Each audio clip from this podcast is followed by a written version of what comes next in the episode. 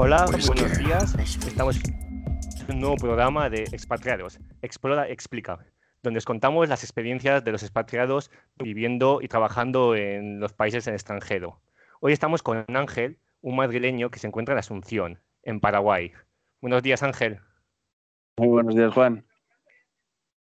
Vale, el programa del podcast de hoy hablaremos primero de la comida de Paraguay, luego en segundo lugar hablaremos del transporte, después de la vida local, luego pasaremos a hablar de la noche paraguaya, que sé que os interesa a mucha gente, eh, quinto hablaremos de oportunidades laborables para los que están pensando en ir a trabajar a Paraguay, después hablaremos de la seguridad y por último eh, Ángel nos contará curiosidades y anécdotas que le hayan ido pasando en el país. Pues bueno, Ángel, ¿podrías comenzar hablándonos un poquito de ti? Pues eh, nada, eh, yo como podéis eh, imaginar soy compañero de IFEX de Juan, es como hemos llegado a estar cada uno lejos de aquí, pero, pero bueno, el mundo del expatriado al final es muy diverso, uno puede salir a trabajar de casi lo que sea. Y aquí, por ejemplo, yo pues tengo como varias gorras, ahora mismo aquí, por ejemplo, también estoy fomentando mucho un proyecto que que tengo con unos amigos que se llama Be Wild, Be Proud, en el que hacemos algunos viajes, organizamos actividades culturales, eh, casi todo por España, vamos a sacarlo en Marruecos y la idea es en el futuro comenzar a partir de, África, dar el salto a América Latina y aquí tengo pues eso, mi pequeña gorra de, de Wild, Be Proud, es un país que de verdad merece mucho la pena visitar, eh, yo no sabía antes de venir. Y, nada, pues aquí la verdad que me he encontrado sobre todo un público muy dispuesto a hacer muchas cosas. Por ejemplo, otra cosa que, hago así un poco aparte es tatuar y dibujar y, hago grabado y algunas otras cosas.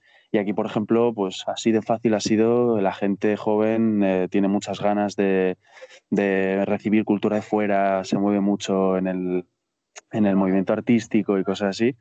Así que ya te digo, o sea, aquí hemos llegado con negocios internacionales y comercio internacional. Yo estudié relaciones internacionales y, aquí un país como Paraguay uno puede llegar desde muchos ángulos. Ya te digo que aquí hay de, los expatriados que yo me he encontrado, sobre todo españoles, por ejemplo, que hay muchos eh, periodistas. Aquí también hay, mucha labor periodística en América Latina. Hay, hay un poco de todo. Así que eh, yo le aliento a todo el mundo que tenga un poco de curiosidad a probar salir a trabajar fuera porque es una experiencia, la verdad, que te, enriquece muchísimo y yo creo que Juan puede, puede corroborarlo conmigo, pero la verdad que el mundo del expatriado es, es muy rico y muy, muy curioso.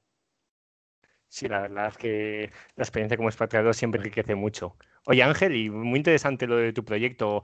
El que quiera buscar algo más de información, se puede buscar, eh, meterse en alguna página o algo. Y lo de los tatuajes, ¿tienes alguna cuenta para ver los diseños o así?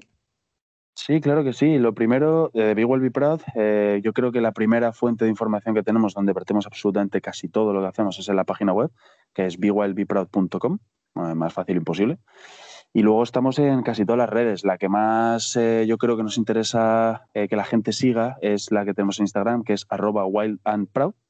Eh, salvaje y orgulloso en, español, ¿no? Pero eh, Wild and Proud, y en ella subimos sobre todo mucha fotografía de viaje, publicamos eventos en los que los miembros participan. Hace poco, por ejemplo, hoy una, una de nuestras compañeras estaba en una charla sobre procesos de paz y mujeres en Colombia. Entonces hacemos muchas cosas y casi cualquier persona a la que le interesen, especialmente África y Latinoamérica, que son los países que más cubrimos, España también, que tenemos un montón de actividades en, el campo en, España. Eh, hacemos actividades culturales de todo tipo, entonces cualquier persona que tenga un poco de inclinación por lo social, por la naturaleza, por el viaje sostenible, por conocer eh, otros países y otras culturas, eh, yo creo que le puede interesar hasta el mero hecho de pasarse por Instagram y ver las fotos y ver las cosas que contamos de los sitios que hemos visitado, que, son muy interesantes, la verdad. Así que a través de, las páginas eh, de la página web y de las redes sociales nos vais a encontrar seguro y ya os digo que publicamos básicamente casi todos los días, o sea que no os vais a aburrir siguiendo nuestras redes. Y luego en, el aspecto del tatuaje, pues, mi, Instagram, que es el único, la única cosa que ahora mismo trabajo para que la gente pueda ver este tipo de cosas, es arroba mister.larami, laramie, escrito, una bobada de estas que de antaño, un mote que me pusieron, pues así es como se ha quedado. Y en el, en el portfolio ahí podéis ver tanto fotografía que hago para Be Well Proud, de hecho, que ahí es donde alimentamos también mucha de la fotografía que, que hacemos Y también se puede ver parte del portfolio de los tatuajes que estoy haciendo, algunas cosas que subo también como los grabados y cosas así. Así que ahí podéis encontrarme y encontrar todas las cositas que hacemos. Vale, perfecto. De todas formas, dejaremos en la descripción del podcast el link para ambos, para que quiera mirar más. Bueno, y metiéndonos a un poquito en materia, cuéntanos, a ver, ¿qué tal se come en Paraguay? Pues lo primero que hay que saber sobre la comida de Paraguay es el asado. Sé que todo el mundo conoce el asado argentino, que es la cosa más famosa del mundo, pero los argentinos es que tienen la curiosidad de que son muy buenos en marketing. Pero de verdad que el asado paraguayo no tiene nada que envidiarle al asado argentino. Es una tradición que se hace, pues no te digo todos los domingos, pero siempre que se puede la gente se junta y, el asado es... Eh, más allá que la comida se, transforma un poco en, un aspecto cultural, ¿no? La gente se junta, la carne forma parte también intrínseca de la comida del Paraguay. Aquí, por ejemplo, de hecho, la carne es una de las mayores exportaciones de, Paraguay. Es, es, uno de los orgullos, en cierto modo, del paraguayo, ¿no? Y de su comida. Y de, por, por, poner el tono curioso, ¿Qué tipo de carne? Eh, la carne final, eso es eso, justo, justo era lo que te iba a decir. El, eh, es casi toda bovina. Aquí se trabaja muchísimo la vaca. Es, eh, no, no hay una presencia de cerdo muy fuerte, pero es el otro animal que también se come, el que más, ¿no? El panceta, chorizo y ciertos cortes al cerdo, pero el elemento principal del asado paraguayo es, es la vaca. Y una de las curiosidades de, la vaca de acá, aparte de que es, eh, bueno, ser brangus, que le llaman, que es un tipo de, animal de origen brasileño pero, y americano en general, pero es sobre todo el corte, que es una de las cosas que también te va a decir un argentino, pero que también es uno de los secretos del asado paraguayo, y es que el tipo de corte que se hace en la carne no es el mismo que se suele llevar en Europa. Aquí, por ejemplo, hay, hay cortes como la tapa cuadril o la picaña, que no son, no son cortes que se suelen llevar allí en España. Entonces, en cierto modo, también se puede apreciar una distinción en la carne. No es el típico solomillo o entrecot que te vas a comer en un restaurante en la Sierra de Madrid, ¿no? Por ejemplo, o en Asturias. O sea, veo que no estás pasado nada de hambre por ahí, ¿no? Tu familia puede estar tranquila, que estás comiendo bien y no pasas hambre. Sí, aquí se, come bien. Además, eh, lo del asado ya te digo que es porque también gira en torno al mismo una cuestión cultural, pero luego también hay muchos otros platos. Aquí, por ejemplo, la verdura también está muy presente, que parece mentira, pero como no me llega... La gente vegetariana, Ángel, que Hombre, lo, mal lo vas a pasar mal como vegetariano lo vas a pasar antes o después, porque antes o después te van a llamar para invitarte a un asado y antes o después vas a ver que en el asado no se come verdura. En el asado solo se come carne, a excepción de la mandioca y la sopa. No, no, o sea, hay, hay, ciertos platos que se pueden meter, pero no es lo común. O sea, yo, por ejemplo, que a mí me gusta mucho también asar verdura en las brasas, no es algo que se suele hacer en los asados.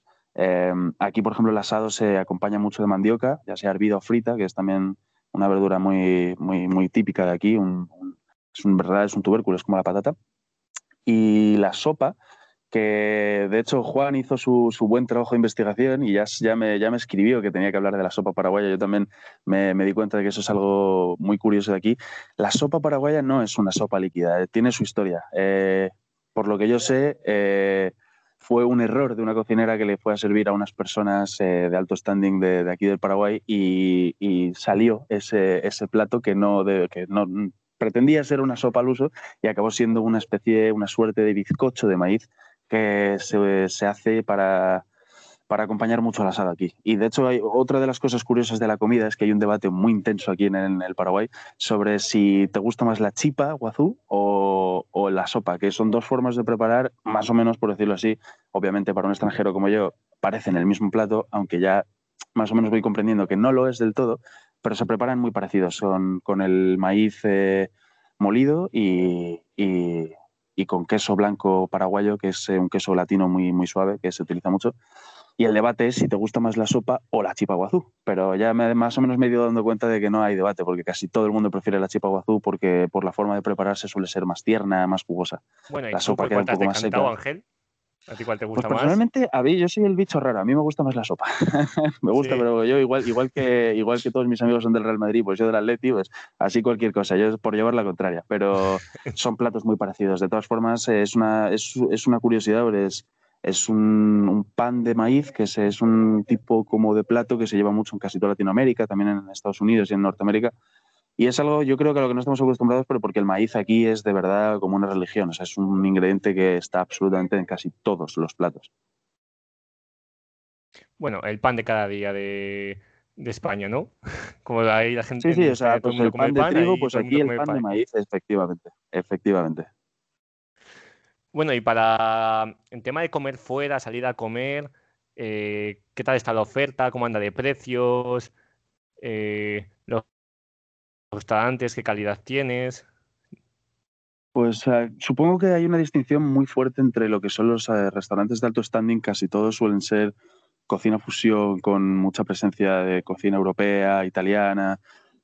Esos son quizá probablemente los restaurantes más caros, más de alto standing. Probablemente, de hecho, la gran mayoría de ellos ni los conozco porque la verdad no suele ser el tipo de sitios a los que voy. Eh, luego sí que existe la oferta, yo creo, en muchos de estos países, Filipinas, en donde estás tú, aquí en Latinoamérica, en muchos sitios, donde uno come comida casera realmente barata. Normalmente te diría que por una comida de ese tipo uno puede estar pagando en torno a los 20.000, 30.000 guaraníes como muchísimo, que pueden ser en torno a los 5 euros aproximadamente.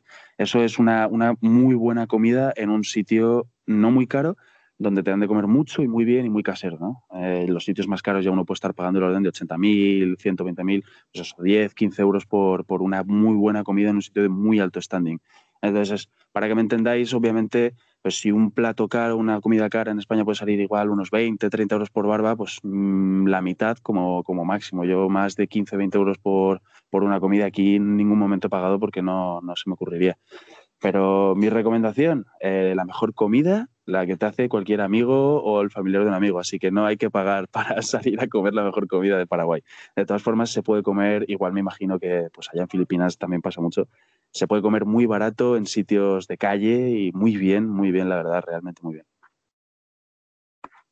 Bueno, entonces ya vemos que entonces hay mucha cultura de comer juntos en Paraguay, ¿no? Con el tema de los asados, me está diciendo ahora que puedes comer en casa de amigos, se va mucho de comer juntos, ¿no? Especialmente, sí, yo ya te digo que creo que las mejores comidas que me han servido son las caseras y no he tenido casi ningún problema en que me inviten a las casas de las familias de mis amigos en domingo que se hace asado o porque hace Hace una amiga, por ejemplo, hace poco me, invitó a, comer en casa de su, de su, madre y me invitó a comer sopa de piraña, que es algo que, me dejó. Es una sopa de pescado muy, muy rica, pues una sopa de pescado español, la verdad. En sí mismo los sabores, salvo el cilanto y el maíz, no tienen tanta diferencia, pero es de piraña, que ya, ya te deja con el, con el regusto de decir, estoy comiéndome una piraña. ¿Qué tal estaba? ¿Estaba buena? Muy buena, muy buena. Hay que decir que acá, por ejemplo, el pescado, eh, para, para ser un país que tiene tanto río, no se suele consumir mucho. Y sin embargo, las veces que le he pedido a mis amigos que me lleven a comer un buen pescado a algún sitio o a casa de algún amigo porque sus padres preparan algún plato específico de pescado muy bueno, he de decir que, el, pescado, quizá luego en lo que es en la calidad, probablemente desde, sobre todo en España, que tenemos muy buen pescado, eh, te puede parecer un pescado de peor calidad. Es que en España tenemos pescado, mucho pescado de mar también. He de decir que es que justo pensándolo, pensándolo hacia atrás desde España es difícil encontrar un sitio con tan buen pescado, pero de todas formas el pescado que se come por aquí es, muy bueno. Y ya te digo que la sopa de piraña no me decepcionó, ¿eh? es algo que la gente debería probar. Vale, perfecto. Pues muchas gracias, Ángel. Vamos a pasar ahora al siguiente tema, que va a ser los transportes de Paraguay.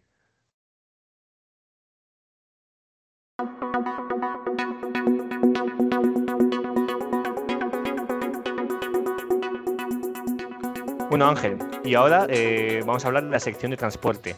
¿Qué nos puedes contar de los transportes en Paraguay?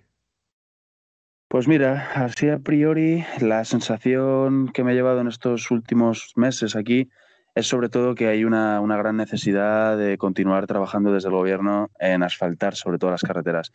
Uno de los grandes problemas es que las, principales rutas son eh, como las rutas nacionales de España, que son uno o dos carriles en la misma dirección junto al mismo carril que viene en la dirección contraria, entonces no son muy seguras, no se puede ir muy rápido porque el asfaltado y el firme no están muy bien, y la gran mayoría de ellas cuando tienes que salir de la ruta eh, nacional porque no vas a un pueblo, vas a, o sea, no vas a una ciudad, vas a un pueblo, vas casi todas las rutas fuera de las rutas nacionales son, son sin asfaltar.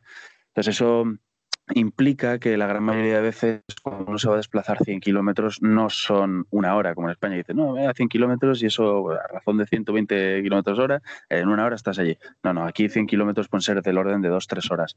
Es algo que ya he visto que me ha pasado mucho en sitios de África por los que he viajado, pero aquí especialmente cuesta, cuesta viajar fuera cuando tienes que salir de las rutas nacionales ¿Qué es lo que pasa? La gran mayoría de gente aquí tiene, tiene coche. Es la, la gran solución. O sea, aquí los jóvenes cuando empiezan a trabajar o a laburar, como le dicen aquí, eh, una de las primeras cosas que quieren comprar es un auto, porque sin auto es muy difícil viajar a donde uno quiere. Eh, ¿Qué pasa? Bueno, pues yo he tenido la suerte de que la gran mayoría de mis amigos, obviamente, por aquí tienen auto. Eh, te digo que mucha de la juventud aquí es de las primeras cosas que hacen. Entonces, uno viaja con el auto de sus amigos. ¿Qué pasa? Que pues, no siempre uno tiene a sus amigos para ir a donde quiere, entonces le toca ir en, en colectivo, que es la otra sulución. El único problema de los colectivos es que como es un medio de transporte muy popular aquí... autobús y así, ¿no? Autobús, efectivamente, sí, es que todavía ya me están empezando a taladrar algunas de las palabras de aquí. En el colectivo está cogiendo mucho la jerga del país. Eso, es, son cinco meses, son cinco meses, pero, pero los autobuses, uno de los problemas que tienen, más ahora en la época de COVID que vivimos, o sea, si esto no fuera lo que la situación que estamos viendo ahora, no sería tan grave. Mucha gente lo utiliza y por ende es... Eh, relativamente desaconsejable viajar en época de COVID en un autobús en, Paraguay. Pero bueno, cuando uno le toca es lo que le toca. Este fin de semana, por ejemplo, me fui con dos amigos a un cerro que hay a unas dos horas de Asunción y no teníamos auto y no quedaba otro aquí en colectivo. Las distancias son mucho más largas, pero el precio es realmente muy barato. O sea, por irnos a unos 200 kilómetros de aquí estuvimos pagando del orden de unos 8.000 guaraníes, entiéndeme, eso es un euro. O sea, por un euro estuvimos viajando unos 150, 170 kilómetros de aquí. ¿Qué pasa? Que, hombre, pues el, autobús eh, va lleno, para mucho, porque allá donde una persona se tiene que bajar, no es como en España, que las paradas van fijadas, que uno se para en la estación del pueblo y allí se baja todo el mundo de ese pueblo, sino que aquí el, el, el autobús para donde, donde uno necesita parar, ¿no? Entonces, em, las distancias se alargan y pues eso, pues por ejemplo, para viajar a este sitio, a este cerro, pues unos 150 kilómetros igual tardamos tres horas. Entonces las distancias se multiplican por dos y por tres respecto a lo que uno probablemente viniendo desde España le, le parece que esos 100 kilómetros van a ser una hora y no, van a ser dos como mínimo. O sea que hay que tener un poquito de paciencia cuando se va a viajar un poquito por Paraguay con transporte público.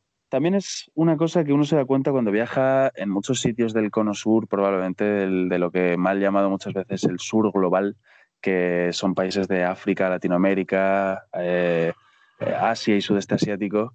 Y es que tanto la infraestructura del viaje no es como la que estamos acostumbrados, como también las necesidades de la gente. Es decir, por ejemplo, esto ya te digo, de parar allá donde uno tenga que parar, y pues este tipo de viajes, cuando uno los hace en autobús o en minibús, que es uno de los sitios también de las, de las formas de viajar que he hecho por Colombia, por África, pues uno tiene que cultivar la paciencia. Y no está mal, o sea, en cierto modo, si uno es capaz también de autogestionarse a sí mismo para cultivar esa paciencia, te das cuenta de que en estos viajes uno tiene tiempo para pensar, para leer, para mm, profundizar en el conocimiento que tiene la cultura local. O sea, cuando uno le tiene que tomar cinco horas en vez de dos, ir de un sitio A a un sitio B, pues tiene tres horas de más que puedes invertir en, algo. Y eso en verdad es, algo bastante bueno. Yo creo que es algo que, deberíamos hacer incluso más a menudo en Europa, fíjate. Claro, hay que verlo como una oportunidad, no como que estás cinco horas viajando, sino cinco horas que puedes aprovechar para leer, para pensar en cosas o eh, surja. Pues muy bien. Con esto yo Cuenta. Por añadir, sí, decir, una de mis mayores recomendaciones cuando uno tiene este tiempo es intentar hablar con la gente del, del, autobús porque uno aprende muchísimas cosas del sitio donde uno está hablando con la gente cuando uno tiene tres horas por delante y no sabe qué hacer. Así que yo personalmente, si alguno de los que nos está escuchando vuelve a acordarse de esta situación, estando en un bus cinco horas para ir de un sitio a un sitio en un país de estos, aprovecha para intentar hablar con todo el mundo que puedas allí porque eh, mismamente en África yo he conseguido dormir en casa de mucha gente por hablar con ellos en el, en el autobús, en el colectivo. Entonces, fíjate lo que uno puede llegar a sacar cuando está viajando y tiene estas horas muertas y las dedica, pues por ejemplo, ya te digo, a hablar con la gente que le rodea. Pues nada, os animo a intentar hablar con la gente local cuando cojáis un autobús, que una forma de vivir la experiencia mucho más cercana del país, poder conocer la gente local, poder dormir con ellos y hacer un poquito como Ángel. Nada, y con esto dejamos de hablar un poquito de transportes y pasamos ahora a hablar de la vida local y la vida del día a día en Paraguay. ¿Vale, Ángel? Estupendo.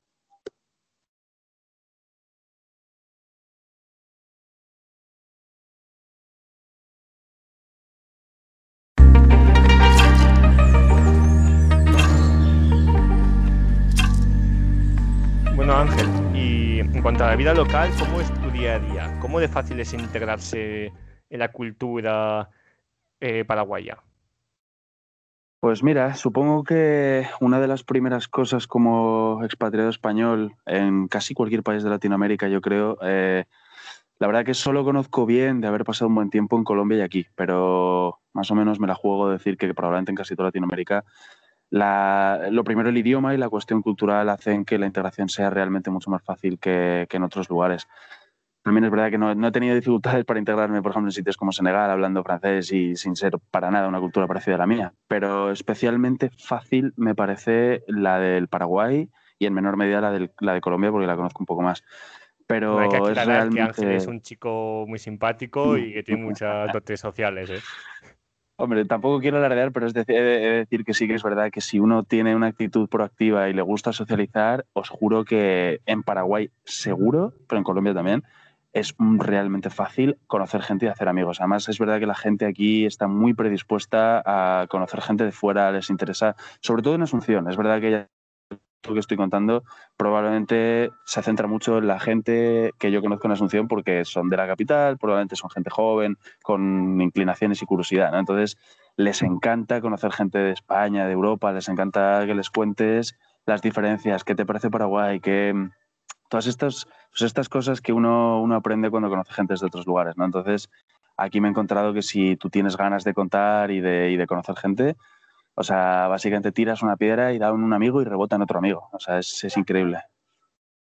¿Y cómo es tu día a día, Ángel? Ya, ya nos has contado antes la sección de comida, que sueles ir a muchas casas de amigos, hacer asados y relacionarte con mm. gente local. Pero tu día a día, ¿qué sueles hacer?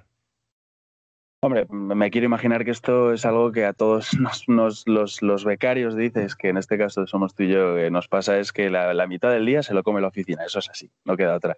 Sí que es verdad que ahora por la época en la que vivimos muchos de nosotros no estamos yendo o todos los días o no estamos yendo a la oficina, pero bueno, por la mañana toca trabajar, eso es algo que, que por suerte o por desgracia en esta vida y en este, en este mundo es, es, así, ¿no? Pero sí que es verdad que otra de las cosas que nos ofrece el programa de ICEX es que el horario es realmente bueno, a partir de las 4 uno está fuera y eso nos permite hacer mucha vida. Entonces yo, por ejemplo, la gran mayoría de veces, una vez he salido del trabajo, las primeras cosas, ahora estoy dando portugués, es otra de las cosas, aprovechando aquí que estamos cerca de Brasil, a aprender un poquito más. Pues muchas, los lunes y miércoles eh, tengo eso, pero por lo demás eh, si uno quiere hacer de lunes a viernes la vida que sea, o sea, lo tiene muy fácil. Aquí, por ejemplo, a partir del miércoles yo creo que la vida es cuando realmente empieza a notarse que se acerca el fin de semana y aquí el, juntarse con la gente es quizá probablemente el plan número. Eh, en ese sentido, eh, la vida cultural de Asunción, por ejemplo, también es realmente movida. He estado en ciclos de cine francés, he estado, hay un, centro cultural patrocinado por, la Embajada de España, que es el Juan de Salazar, que se mueve muchísimo con la, el movimiento cultural ¿no? y la actividad cultural de, aquí de Asunción. Entonces, actividades culturales a uno no le faltan nunca.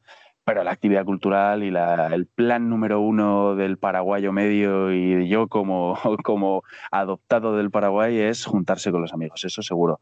Entonces, eh, aquí hay una cosa, por ejemplo, que se, llama el miércoles de bandida, que es el miércoles, las, sobre todo las chicas se juntan a salir juntas. Entonces es eh, a partir del miércoles cuando uno empieza realmente a ver que la vida local a partir de las 5 o 6 de la tarde se empieza realmente a mover y empiezan los bares a llenarse y la gente se junta. También es verdad que es que además el fútbol aquí mueve muchas masas, entonces otro de los planes típicos es miércoles o jueves, que es cuando se suelen jugar o la Libertadores o el torneo de apertura, los, los chicos sobre todo, suele ser. Eh, no es eh, una norma, porque aquí además las mujeres son realmente fanáticas del fútbol, pero sí que es verdad que entre mis círculos de amigos es el típico plan de miércoles o jueves de juntarse a ver el fútbol, a beber y hacer unos choripanes. O, es, ya te digo, es que es el, el juntarse a beber y comer es plan número uno, eso seguro. Y, ya te digo que fácil, fácil, es muy fácil, muy fácil, porque planes, o sea, yo realmente tengo que poner un freno a, mi vida social, porque si no, básicamente es que no, no estaré haciendo otra cosa más que esa. Entonces, ya te digo que si a uno le apetece, su día a día es ver gente, ver gente, ver gente, ver gente. Y aunque no estamos en la época precisamente para hacer eso, pero yo creo que el día a día de un expatriado en Paraguay lo rellenas con, con planes de comer, beber y ver gente. Eso eso es seguro. Y luego además que ya, ya, como comentaba, la vida cultural, especialmente de Asunción, es realmente interesante. O sea, no me lo esperaba, sinceramente, antes de llegar aquí. Vale, entonces podemos resumir que tenemos tanto una gran oferta cultural como una oferta social. Y bueno, ahora en la siguiente sección vamos a seguir hablando un poquito más de la oferta social. Has hablado un poquito de la oferta social diurna. Eh, eh, vamos a pasar un poquito a la vida nocturna de Asunción. Me parece estupendo, me parece estupendo.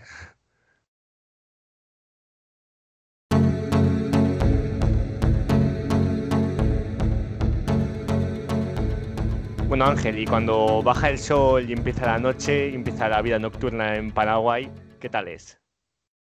Ahí, ahí es donde, donde realmente uno puede apreciar que lo de la vida social que he dicho antes no es broma. O sea, de verdad, aquí a la gente le gusta muchísimo juntarse para pasar un asado, para tomar unas cervezas o ver al Cerro Porteño o a Olimpia. Yo lo, siento, que soy de Cerro. Pero realmente, o sea, también tenéis que entender que el contexto en el que hemos viajado y hemos venido a vivir estos países eh, nosotros es en COVID, entonces no existe ese plano probablemente de fiesta nocturna como lo entenderíamos si esta misma entrevista la estuviéramos haciendo hace unos años. Pero ya te digo que si esto es COVID, no te puedo, no te puedo contar lo que debe ser esto sin COVID. Aquí la gente le gusta muchísimo salir a beber, le gusta muchísimo salir a tomar, le gusta muchísimo salir a bailar y está, la verdad, Asunción lleno de sitios para hacerlo. Y realmente es una de las actividades probablemente más baratas que hay. O sea, el alcohol puede llegar a ser realmente barato. De media, pues quizá ponle una botella de caña, que es eh, lo que yo bebo, que es el ron que nosotros conocemos, que aquí es realmente se hace muy buena. Aquí hay mucha caña y se hace un, un ron muy bueno.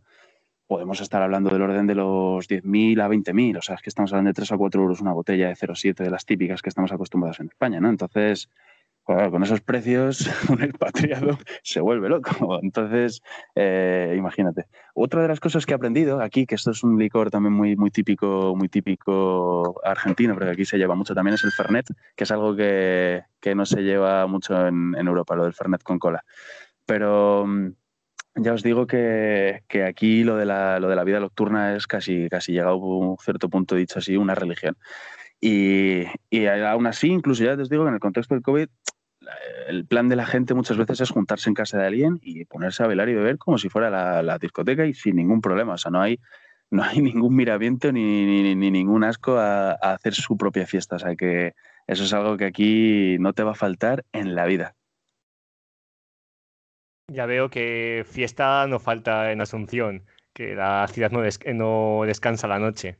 Y en tema de que vaya soltero a un nuevo país, quiera conocer a una chica o un chico.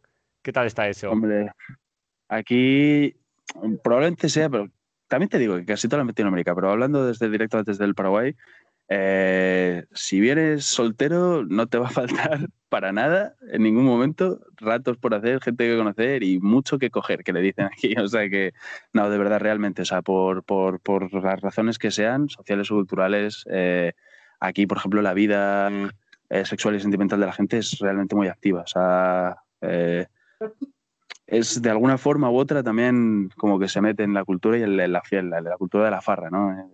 Es, algo, es algo muy curioso de, ver desde, desde fuera. Nada, pues con eso concluimos esta sección. Muchas gracias y vamos a hablar un poquito de las oportunidades laborables ahora y la gente qué sectores, en qué trabajos puede trabajar los que estén meditando irse a su Asunción a trabajar. Muchas gracias.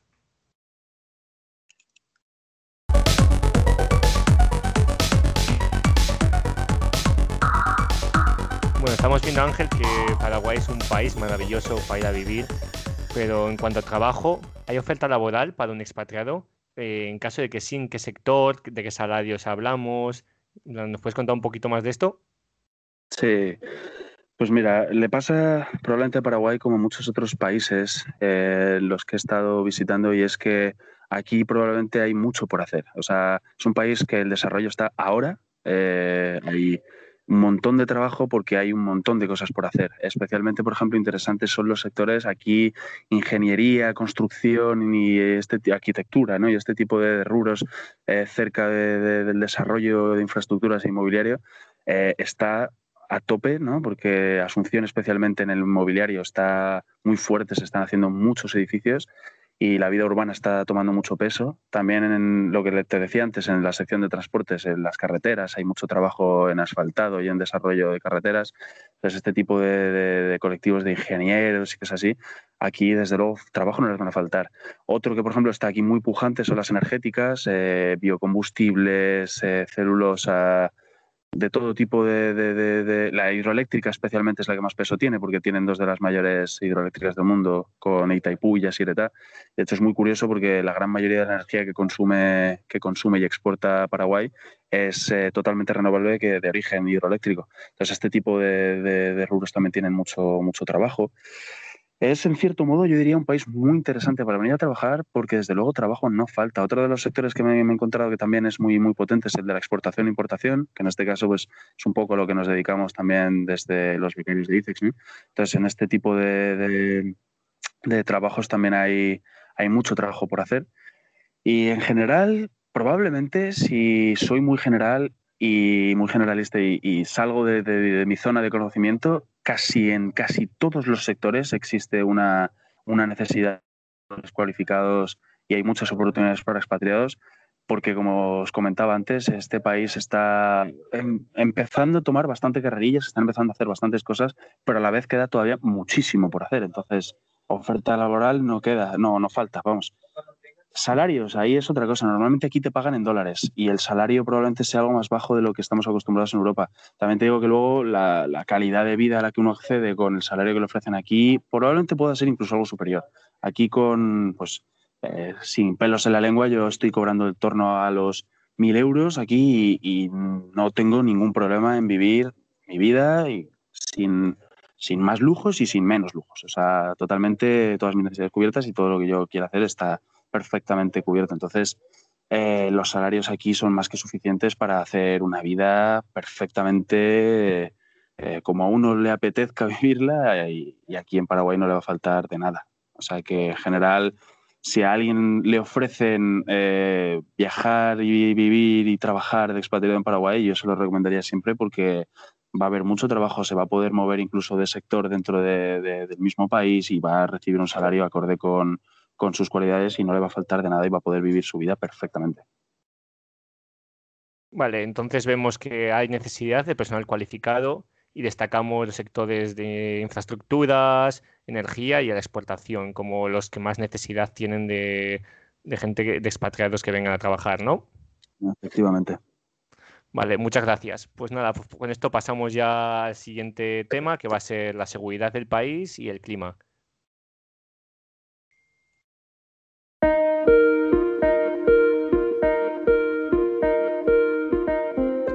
Y en cuanto al clima y a la seguridad del país, ¿qué nos puedes contar, Ángel? ¿Es un país seguro Paraguay para viajar solo? Pues mira, a priori yo te diría que sí, seguro, 100%, o sea, es mi experiencia, ¿vale? O sea, además, el problema de los temas de seguridad es que depende mucho también de lo que uno busque para sentirse seguro. Pero yo puedo asegurar que hasta ahora todo el mundo me ha, advertido, ten cuidado, es eh, relativamente común que si uno va descuidado con cosas eh, por la calle en un momento que no debe, en un sitio que no debe y por la noche, le pueden hacer una cosa que, es, eh, vamos, una cosa que se llama motochorro, que también pasa por Argentina y es, vienen dos manes en una moto, te amenazan con cualquier objeto que tengan y les das lo que sea y se van. ¿Qué pasa? Que eso es un tipo de inseguridad que personalmente eh, yo he sufrido muchísimo más en España que aquí. Entonces, por ende, no digo que sea más seguro en España que esto, ni esto que España, eh, frente al robo, pero que la inseguridad que yo he podido percibir de este país eh, se reduce específicamente a que te puedan robar. Entonces, eso es algo que te puede pasar en casi cualquier sitio del mundo, ¿no? Entonces, llegado a este punto, yo casi me atrevo a asegurar que Paraguay es un país relativamente bastante seguro para viajar. Eh, en el tema, chicas, yo tengo muchas amigas aquí que viajan solas y viajan a dedo, ¿vale? O sea, son locales, son, son chicas paraguayas, pero eso no quiere decir que tú por extranjera no puedas hacerlo. Mi recomendación, siempre viaja con locales, eh, personas de aquí que tengan algo de experiencia viajando eh, por el país y que te puedan ayudar, que te puedan aconsejar y que te puedan acompañar y que probablemente eh, son personas en las que vas a confiar ciegamente a la hora de, de viajar por aquí. Pero sí que es verdad que por otros sitios que yo he viajado, eminentemente Colombia, para poner la comparación, no hay color. O sea, Paraguay se puede viajar muy bien, muy fácil y muy seguro, especialmente si lo comparas con otros países como, en este caso, por ser el país que yo conozco, voy a decir Colombia, pero sé por otros amigos que tengo que uno pues no viaja por Guatemala con la seguridad que viaja por Paraguay, no viaja por Honduras con la seguridad que viaja por Paraguay. Entonces, en niveles relativos de la región, yo lo considero un país muy seguro, la verdad. Un país donde uno no va a tener casi ningún problema en ningún momento, de verdad. Eh, el clima, el clima se lo más curioso es que va absolutamente al revés que en Europa, que es una de las cosas que a uno le chocan más cuando viene a un país del Consur, ¿no? Que uno llega en enero y hace un calor impresionante y ahí es donde de verdad uno sufre el calor paraguayo, que es eh, entre enero, diciembre y enero y febrero, pongamos, donde más calor hace y en, sobre todo en el Chaco, en la zona norte del país, que es mucho más seca, mucho más, más árida, allí sí que las temperaturas han llegado a subir por encima de los 50 grados. O sea, es un sitio donde no quieres estar en, el verano paraguayo, que es el invierno, el invierno europeo, ¿no? Pero en general es un clima muy agradable. Yo una de las cosas que me he encontrado es que uno sale casi siempre como esa sensación de que está llegando la primavera y el verano en, en España, ¿no? O sea, las noches sobre todo son muy agradables porque baja la temperatura y se puede estar muy bien y el día puede llegar a ser muy calurosos cuando sobre todo en los meses de enero a marzo, abril sobre todo son realmente calurosos. Luego llega mayo y como ahora, o sea, de hecho esta entrevista la estamos haciendo, estoy en el jardín de una amiga y estoy con una manta encima puesta porque hace frío. O sea, eh, también hace frío, que eso es una de las cosas que al principio cuando llega uno cree que no va a hacer y te dicen, no, aquí nunca hace frío porque aquí solo hace calor, pero realmente cuando llega el invierno, que es ahora a partir de junio, julio y agosto, que es cuando es el invierno paraguayo, sí que, sí que hace algo más de frío. Pero, pero bueno, es un, es un país que, que generalmente hace calor y generalmente está muy bien para viajar, sobre todo si lo haces en los meses de las vacaciones europeas, porque es cuando aquí llega el frío y se puede viajar muy bien y muy tranquilo, porque los niveles de temperatura suelen ser casi siempre por encima de los 15 grados. Es decir, para un europeo eso es un tiempo de, y perdonadme la expresión, puta madre. Pues nada, gracias Ángel. Entonces, para verano a un poquito de ropa fresca, para invierno a una chaquetita fina y animamos a la gente a que se anime a viajar sola, que eh, Paraguay es un país seguro, pero con las precauciones que tendríamos también en España o en cualquier otro país. Y con esto damos ya pie a nuestro último tema, en el que Ángel podrá contarnos sus experiencias, curiosidades que ha vivido en Paraguay.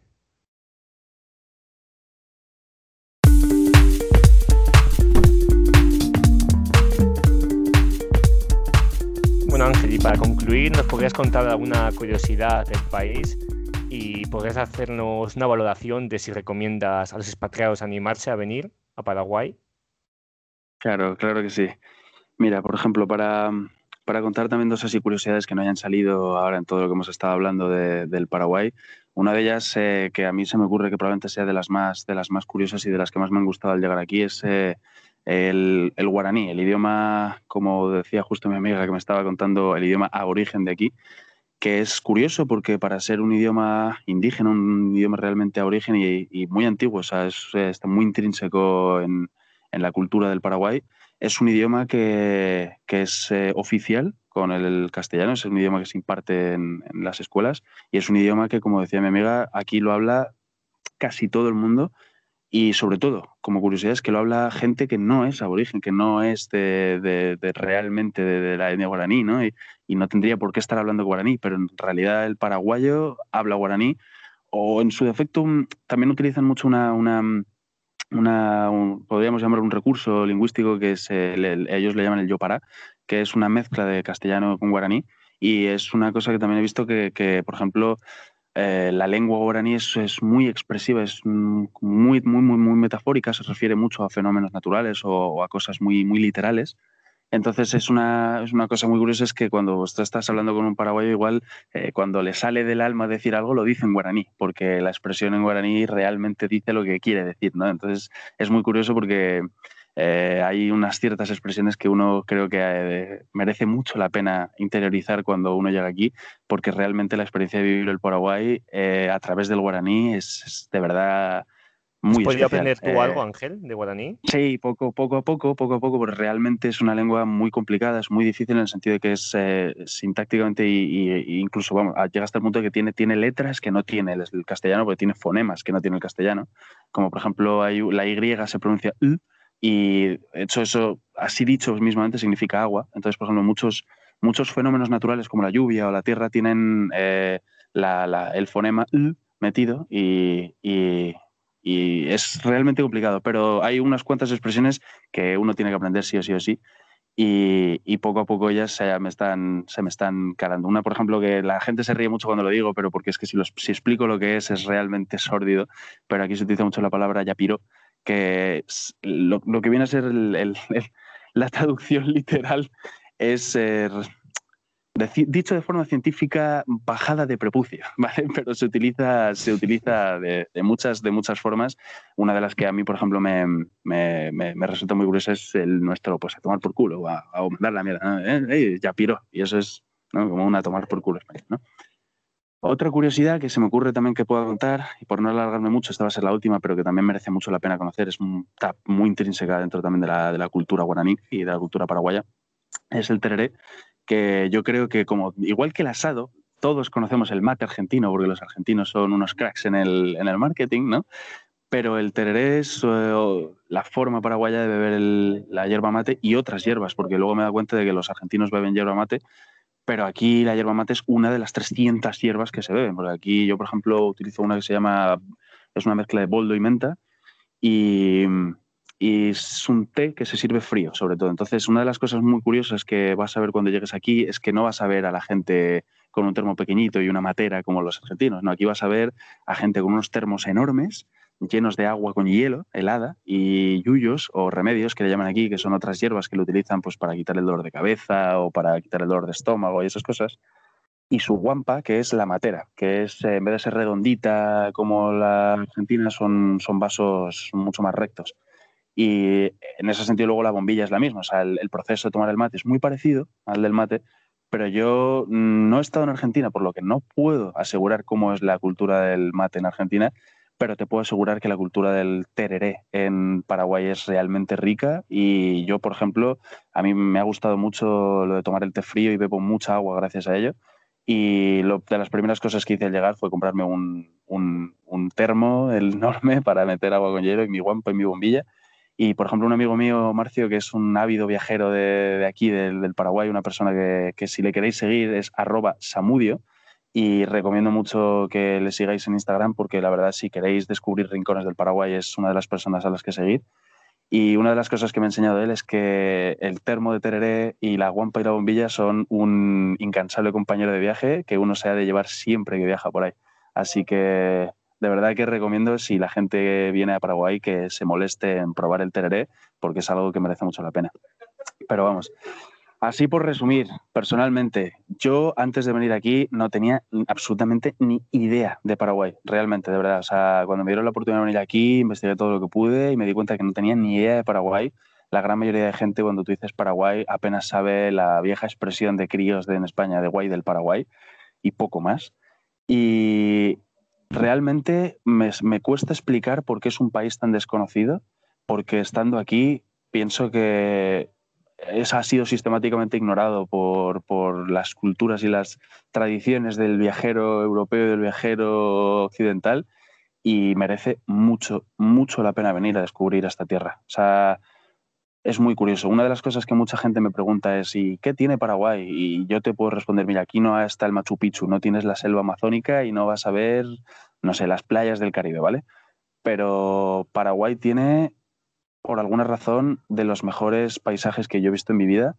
Tiene muchos cerros que no sean en montañas, pero son realmente divertidos de escalar, si te gusta mucho el senderismo en la montaña y tiene sobre todo para mí lo que son los mejores paisajes de río que yo he visto en mi vida. De hecho, Roa Bastos decía de Paraguay que es una isla de tierra rodeada, o sea, una isla rodeada por tierra, porque Paraguay eh, es, el, como le dicen ellos también, la tierra con nombre de río, porque aquí entre las fronteras oeste y este de, de Paraguay son el río Paraná y el río Paraguay. Está absolutamente rodeado por río Paraguay y de verdad que es algo que probablemente nadie se ha planteado, pero los paisajes de río son realmente bonitos y no sabéis la cantidad de saltos, ríos, riachuelos. O sea, la cultura del agua aquí es muy, muy intrínseca dentro de, la, gran cultura del Paraguay y recomiendo muchísimo a la gente venir a conocer este país porque realmente cuando te llegues aquí te vas a dar cuenta de que no sabes por qué no, habías ni, no te habías ni planteado venir a este país y de verdad que merece, merece mucho la pena. Pues muchas gracias. Ya vemos que Paraguay es un paraíso que todavía está por descubrir. Hoy hemos tenido el placer y la suerte de poder descubrirlo desde la mano de Ángel, poder saber más sobre este maravilloso país. Muchas gracias Ángel por tu tiempo. Muchas gracias Juan por, por, tu tiempo y por hacer todo esto, porque yo creo que, que la, gente de verdad eh, merece mucho la pena eh, tener la curiosidad de conocer un poco otros países y que te lo puedan contar gente que está allí viviendo ahora mismo. Eh, es, un, es un lujo. Así que gracias a ti, Juan, por organizar también todo esto. Esperemos que sirva de ayuda también a la gente que esté indecisa para ir y que este podcast de Ángel le anime a tomar la decisión, ir al salto y descubrir este maravilloso país. Pues muchas gracias Ángel por todo. Muchas gracias. Un saludo. Un saludo a todo el mundo.